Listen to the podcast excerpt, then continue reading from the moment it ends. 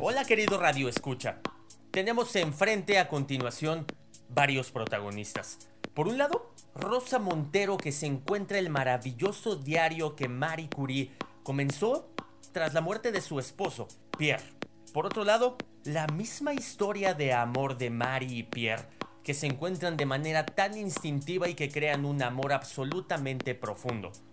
Así, Rosa Montero redacta y se aventura a hacer todo un libro que desmenuza partes de este diario que escribió Mari y que también combina muchísimo con la historia personal de Rosa, que sí, es trágica, sí, es tremenda, sí, no tienen finales felices. De hecho, eh, al menos el de Rosa no es un final, es toda una historia que no ha tenido grandes sabores dulces, pero sí los ha habido. Y eso es lo que vale la pena para ella al escribir este libro.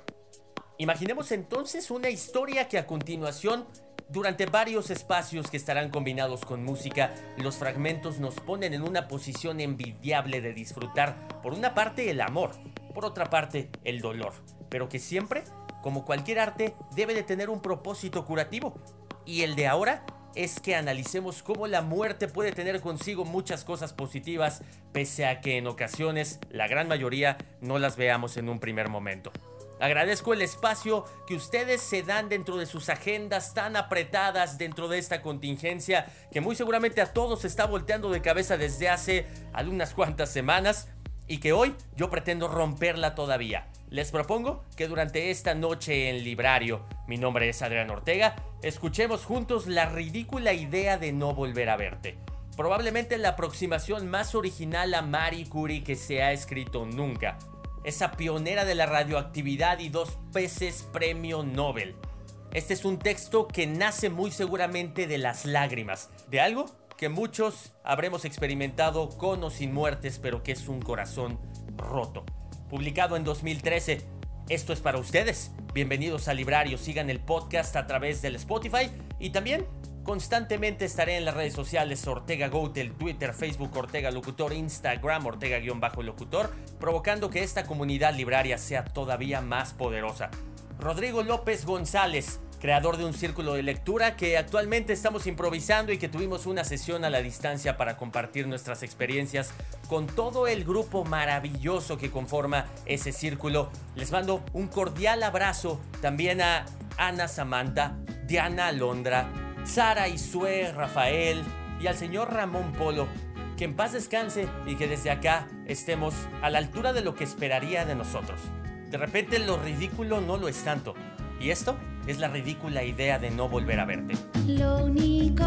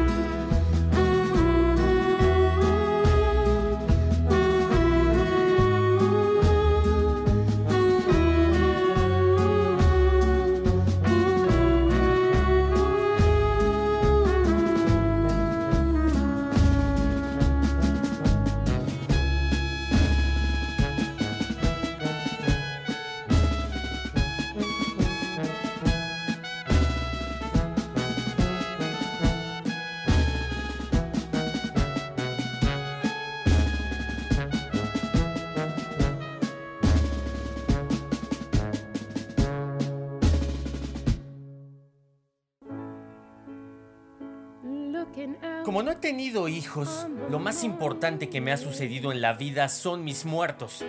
Y con ello me refiero a la muerte de mis seres queridos. ¿Te parece lúgubre, quizás incluso morboso? Yo no lo veo así. Antes, al contrario, me resulta algo tan lógico, tan natural, tan cierto. Solo en los nacimientos y en las muertes se sale uno del tiempo. La Tierra detiene su rotación y las trivialidades en las que malgastamos las horas caen sobre el suelo como polvo de purpurina. Cuando un niño nace o una persona muere, el presente se parte por la mitad y te deja atisbar por un instante la grieta de lo verdadero, monumental, ardiente e impasible. Nunca se siente uno tan auténtico como bordeando esas fronteras biológicas. Tienes una clara conciencia de estar viviendo algo muy grande. Hace muchos años, el periodista Iñaki Gabilondo me dijo en una entrevista que la muerte de su primera mujer, que falleció muy joven y de cáncer, había sido muy dura. Sí, pero también lo más trascendental que le había ocurrido. Sus palabras me impresionaron. De hecho, las recuerdo aún aunque tengo una confusa memoria de mosquito. Entonces creí comprender bien lo que quería decir. Pero después de experimentarlo, lo he entendido mejor. No todo es horrible en la muerte, aunque parezca mentira.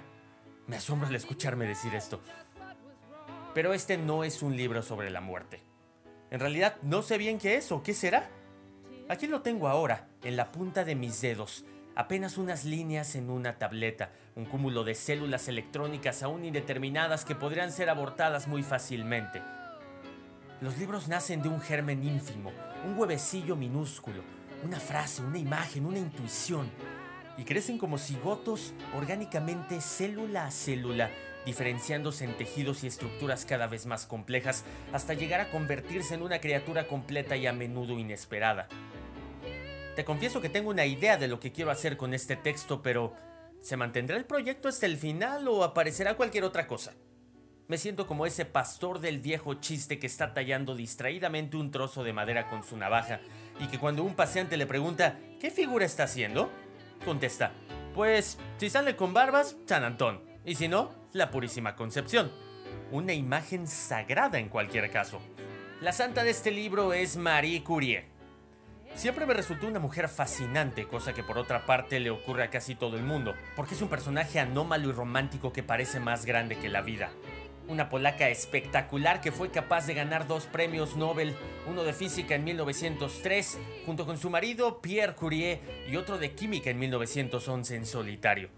De hecho, en toda la historia de los Nobel solo ha habido otras tres personas que obtuvieron dos galardones, Linus Pauling, Frederick Sanger y John Bardeen. Y solo Pauling lo hizo en dos categorías distintas, como Marie.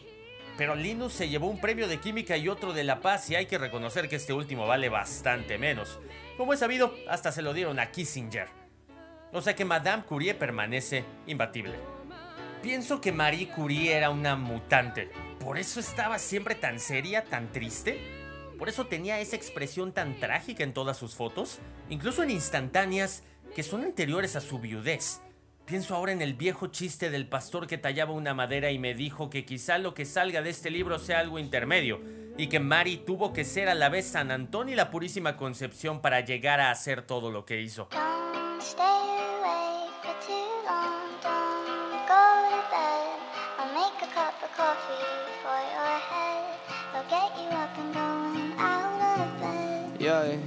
I don't wanna fall asleep, I don't wanna pass away. I've been thinking of our future, cause I'll never see those days. I don't know why this has happened, but I probably deserve it. I tried to do my best, but you know that I'm not perfect. I've been praying for forgiveness, you've been praying for my health.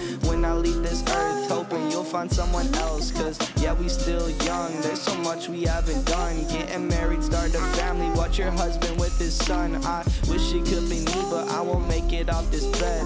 I hope I go to heaven, so I see you once again. My life was kinda short, but I got so many blessings. Happy you were mine, it sucks that it's all ending. For too long, Make a cup of coffee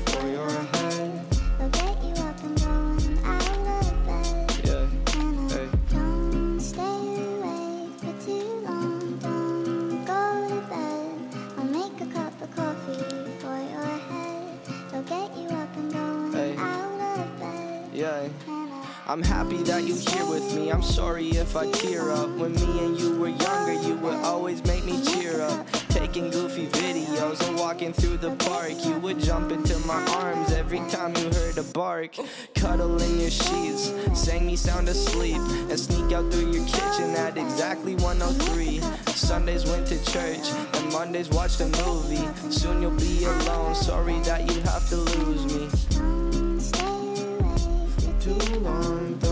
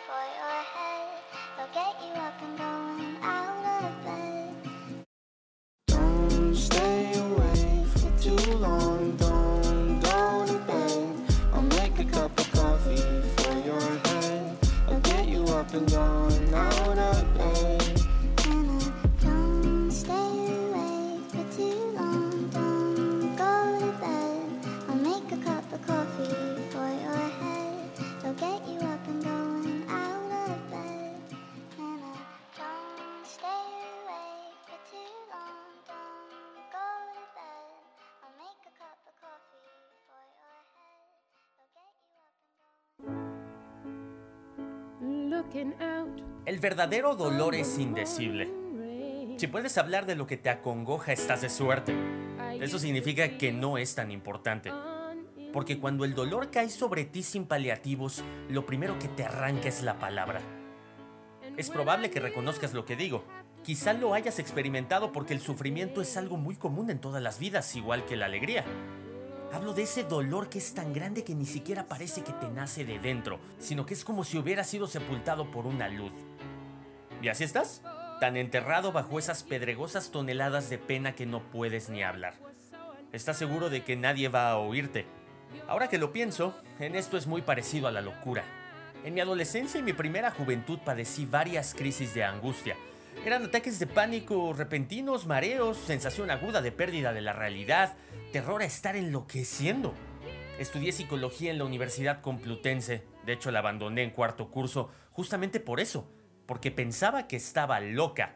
En realidad creo que esta es la razón por la que hacen psicología o psiquiatría el 99% de los profesionales del ramo. El 1% restante son hijos de psicólogos o psiquiatras y esos están aún peor. Y que conste que no me parece mal que sea así. Acercarse al ejercicio terapéutico habiendo conocido lo que es el desequilibrio mental puede proporcionarte más entendimiento, más empatía. A mí esas crisis angustiosas me agrandaron el conocimiento del mundo. Hoy me alegro de haberlas tenido. Así supe lo que era el dolor psíquico, que es devastador por lo inefable, porque la característica esencial de lo que llamamos locura es la soledad, pero una soledad monumental. Una soledad tan grande que no cabe dentro de la palabra soledad y que uno no puede ni llegar a imaginar si no ha estado ahí. Es sentir que te has desconectado del mundo, que no te van a poder entender, que no tienes palabras para expresarte. Es como hablar un lenguaje que nadie más conoce. Es ser un astronauta flotando a la deriva en la vastedad negra y vacía del espacio exterior. De ese tamaño de soledad estoy hablando. Y resulta que en el verdadero dolor, en el dolor a luz, sucede algo semejante. Aunque la sensación de desconexión no sea tan extrema, tampoco puedes compartir ni explicar tu sufrimiento. Ya lo dice la sabiduría popular. Fulanito se volvió loco de dolor. La pena aguda es una enajenación. Te callas y te encierras. Eso es lo que hizo Marie Curie cuando le trajeron el cadáver de Pierre. Encerrarse en el mutismo, en el silencio, en una aparente pétrea frialdad. Llevaban 11 años casados y tenían dos hijas, la menor de 14 meses. Pierre había salido esa mañana como siempre camino del trabajo. Tuvo una comida con colegas y al volver al laboratorio resbaló y cayó delante de un pesado carro de transporte de mercancías. Los caballos lo sortearon, pero una rueda trasera le reventó el cráneo. Falleció en el acto. Entró en el salón. Me dicen, ha muerto. ¿Acaso puede una comprender tales palabras? Pierre ha muerto. Él, a quien sin embargo había visto marcharse por la mañana. Él, a quien esperaba estrechar entre mis brazos esa tarde. Ya solo lo volveré a ver muerto. ¿Y se acabó? ¿Para siempre? Siempre. Nunca. Palabras absolutas que no podemos comprender siendo como somos pequeñas criaturas atrapadas en nuestro pequeño tiempo. ¿No jugaste en la niñez a intentar imaginar la eternidad? ¿La infinitud desplegándose delante de ti como una cinta azul mareante interminable? Eso es lo primero que te golpea en un duelo, la incapacidad de pensarlo y de admitirlo. Simplemente la idea no te cabe en la cabeza. Pero ¿cómo es posible que no esté? Esa persona que tanto espacio ocupaba en el mundo, ¿dónde se ha metido? El cerebro no puede comprender que haya desaparecido para siempre. ¿Y qué demonios es siempre? Es un concepto inhumano. Quiero decir que está fuera de nuestra posibilidad de entendimiento, pero ¿cómo no voy a verlo más? Ni hoy, ni mañana, ni pasado, ni dentro de un año. Es una realidad inconcebible que la mente rechaza. No verlo nunca más es un mal chiste. De hecho, es una idea ridícula. A veces tengo la idea ridícula de que todo esto es una ilusión y que vas a volver. ¿No tuve ayer, al oír cerrarse la puerta, la idea absurda de que eras tú?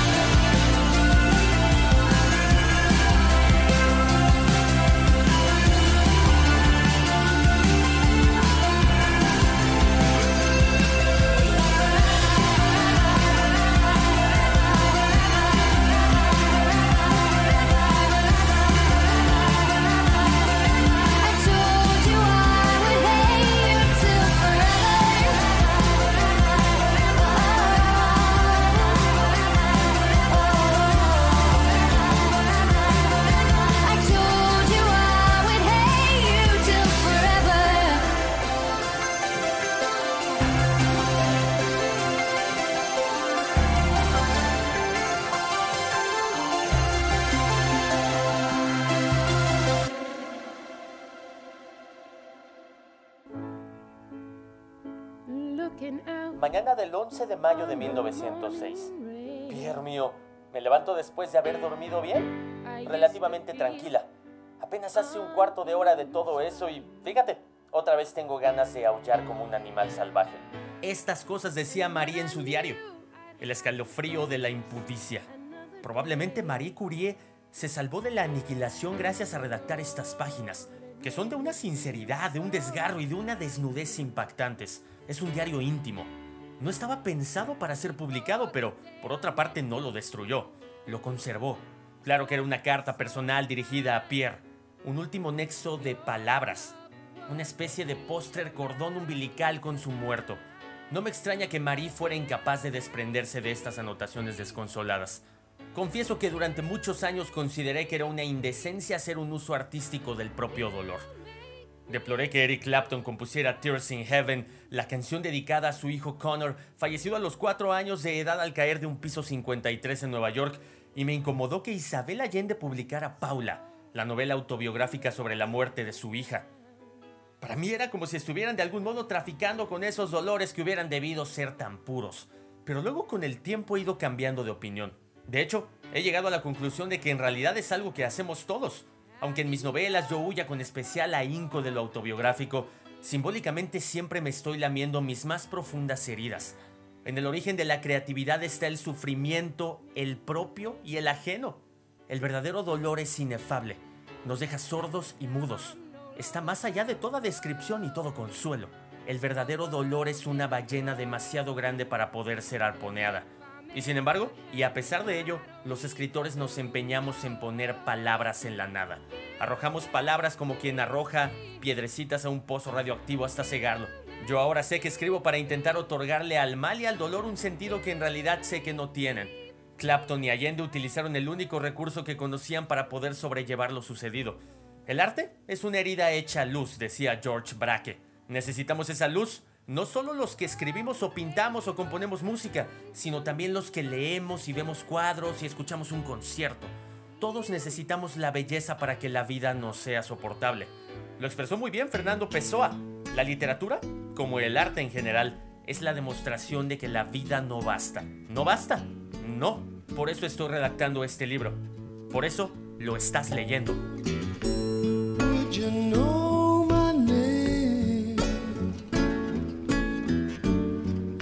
So.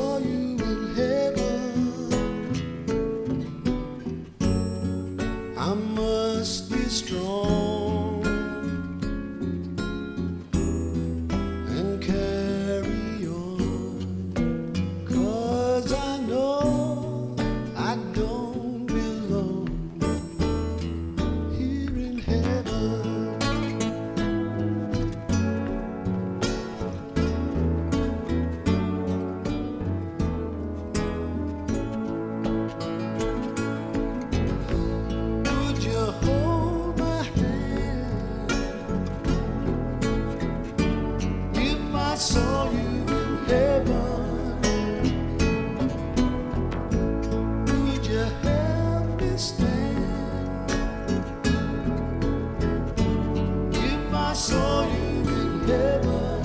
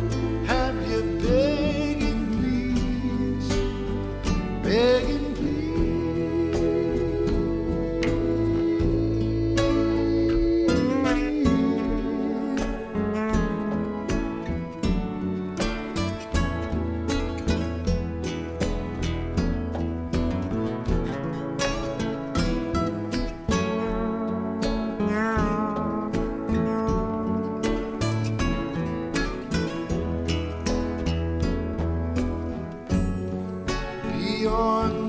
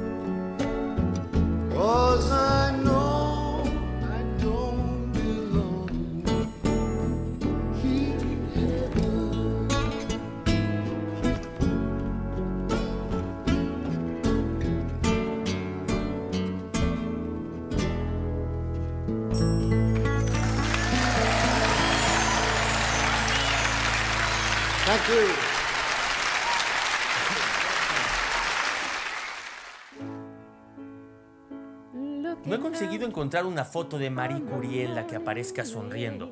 Es verdad que, como me dijo mi amigo Martin Roberts, en las fotos antiguas la seriedad era una expresión habitual, porque la exposición se tomaba mucho tiempo y los modelos tenían que permanecer quietos un largo rato. Pero una cosa es estar serios y otra tener un aspecto trágico. A Pierre Curie, por ejemplo, se le ve con frecuencia muy risueño, todo lo contrario que Marie. Su retrato menos ceñudo y áspero es el de una instantánea que llaman la foto del matrimonio y que está sacada en 1895. Ahí, si uno se fija bien, parece bailar algo semejante a una levísima distensión en la boca de Mary. Nada que pueda llamarse sonrisa, pero por lo menos su gesto resulta franco y casi alegre. Todos los demás retratos son tremendos. Cuando no está tiesa y seca como un sepulturero, muestra una expresión definitivamente triste, incluso dramática. Es algo tan llamativo que llegué a sospechar que Marie Curie tenía mala dentadura y que por eso no quería sonreír. Las personas somos así de maniáticas.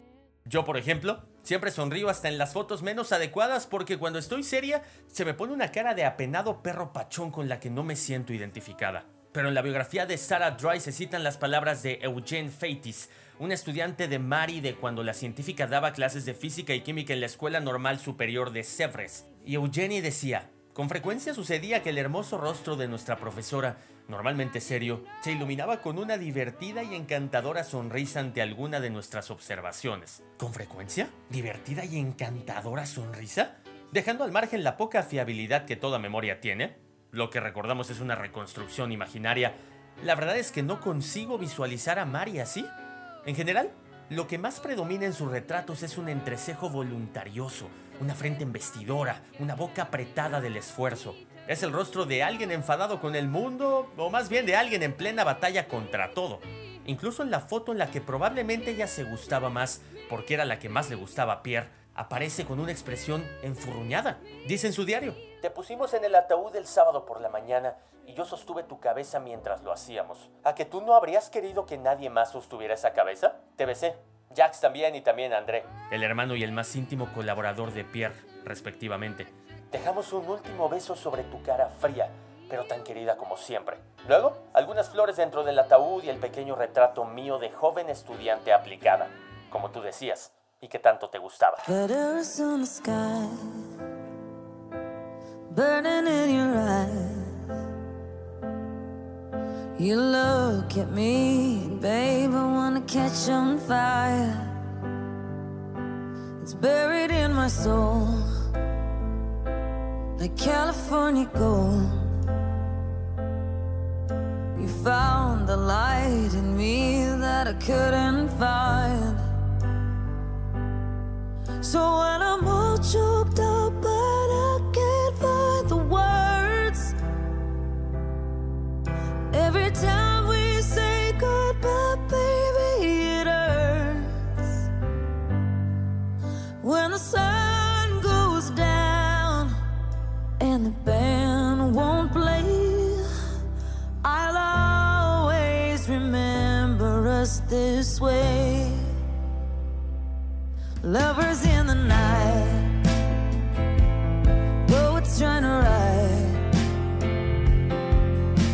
don't know how to rhyme, but damn, we try.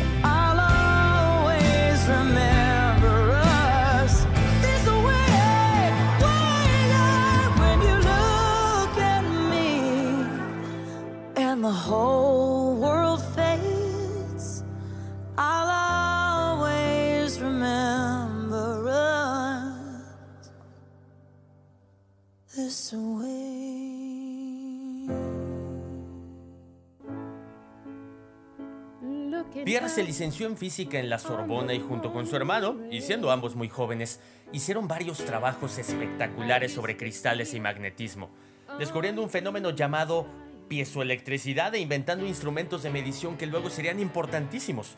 Sin embargo, Pierre era incapaz de sacar un rendimiento convencional a toda esa brillantez. A los 35 años, cuando conoció a Mari, aún no habían obtenido el doctorado, aunque cualquiera de sus descubrimientos le habría bastado para conseguirlo. Y además trabajaba en la Escuela Municipal de Física y Química Industrial, que con el tiempo se haría muy prestigiosa, pero que por entonces era un modesto colegio de formación profesional. Viendo al Pierre anterior a Mari, da la sensación de que era un hombre que no conseguía integrarse del todo en el mundo. Ella fue su ancla con la realidad y de hecho enseguida le convenció para que por fin se sacara el doctorado. Lo que sí está claro es que lo suyo fue un flechazo, al menos para él. En verano de 1894, es decir, apenas un par de meses después de conocerse, Pierre le escribía a Mari que estaba en Varsovia cosas como esta. Sería muy hermoso, aunque no me atrevo a creerlo, pasar la vida uno junto al otro, hipnotizados por nuestros sueños. Su sueño patriótico, nuestro sueño humanitario y nuestro sueño científico. De todos estos sueños, creo que solo el último es legítimo. Quiero decir que no está en nuestras manos cambiar el estado social y, de no ser así, no sabríamos qué hacer. Y si actuáramos a la ligera jamás tendríamos la certeza de no estar haciendo más mal que bien, al retrasar alguna evolución inevitable.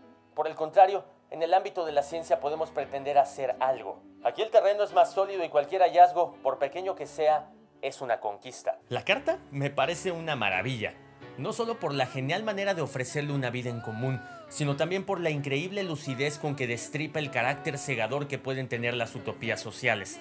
Y todo ello dicho un cuarto de siglo antes de la Revolución Rusa. Es el sereno análisis de una mente científica.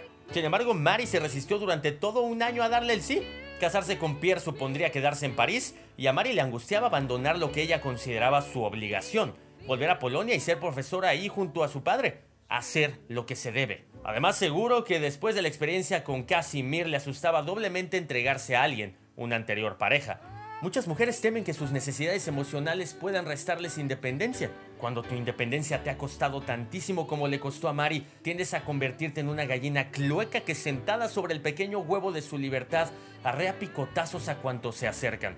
Me ha sucedido incluso un poco a mí, pese a que mis circunstancias son infinitamente más favorables, así entiendo su miedo. Ahora bien, Dicho todo esto y teniendo en cuenta la naturaleza secretamente volcánica de Mari, parecería que al principio no se enamoró de forma arrebatada de Curi, porque una pasión así, con lo ardiente que ella era, hubiera pasado por encima de las zarandajas de Polonia, del padre y de la independencia. Sin embargo, la relación que quizás empezaría tibia y demasiado tranquila para el corazón guerrero de Mari, pronto se convirtió en una sólida y hermosa historia de amor.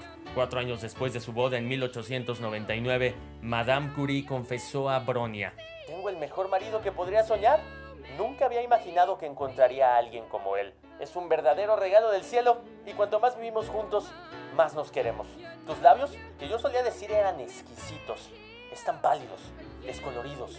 Tu barbita canosa, apenas se ve tu pelo porque la herida empieza justo ahí y podría verse el hueso superior de la derecha de la frente levantado. Qué golpe ha sufrido tu pobre cabeza que yo acariciaba tan a menudo tomándola en mis manos. Y una vez más te besé los párpados que tú cerrabas tan a menudo para que yo los besara. Me ofrecías la cabeza con un movimiento familiar que recuerdo hoy y que veré difuminarse en mi memoria.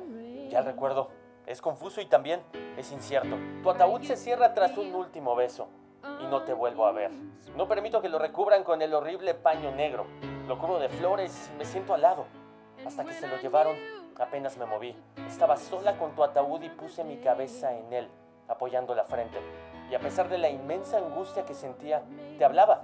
Te dije que te amaba y que te había amado siempre con todo mi corazón. Te dije que tú lo sabías y que te había ofrecido mi vida entera. Te prometí que jamás daría ningún otro el lugar que tú habías ocupado en mi vida y que trataría de vivir como tú habrías querido que lo hiciera. Y me pareció que de ese contacto frío de mi frente con el ataúd me llegaba algo parecido a la serenidad y la intuición de que volvería a encontrar el ánimo de vivir. Lloro mucho menos y mi pena es menos punzante. Sin embargo, no olvido. Todo está triste a mi alrededor.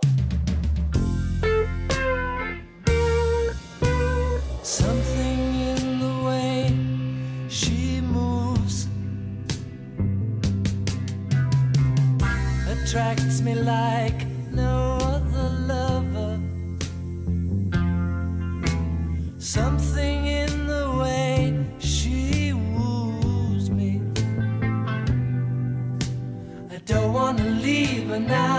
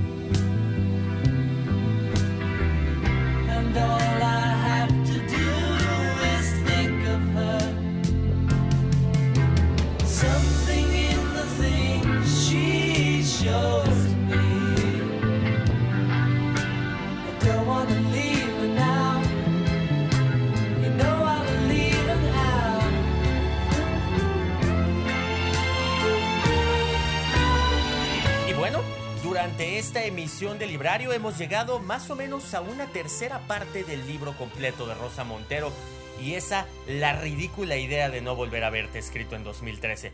Los espero la próxima semana con más historias. El podcast ahí está, disponible para todos ustedes desde Spotify. Yo soy Adrián.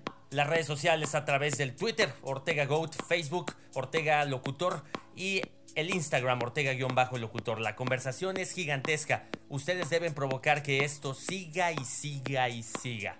Ni novela, ni ensayo, ni memorias, ni biografía. Este texto yo lo considero que es un todo. Un texto que nació del desgarro y que sin lágrimas nos llena de luz a todos. De los libros no se puede salir de ninguna manera ileso. Siempre debe provocarnos algo. La semana pasada fue el Día Internacional del Libro y yo coincido. Algo que publiqué en las redes sociales y que con esto cierra un espacio más. La palabra libro está muy cerca de la palabra libre. Solo la letra final las distancia. No sé si ambos vocablos vienen del latín liber, que es libro, pero lo cierto es que se complementan perfectamente.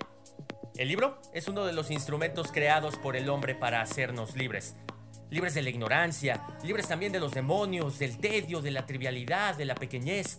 El libro afirma la libertad, establece la individualidad, al mismo tiempo fortalece a la sociedad y exalta la imaginación. Palabras de Sergio Pitoli que con esto cierra un librario más. Hasta pronto, muy hasta pronto.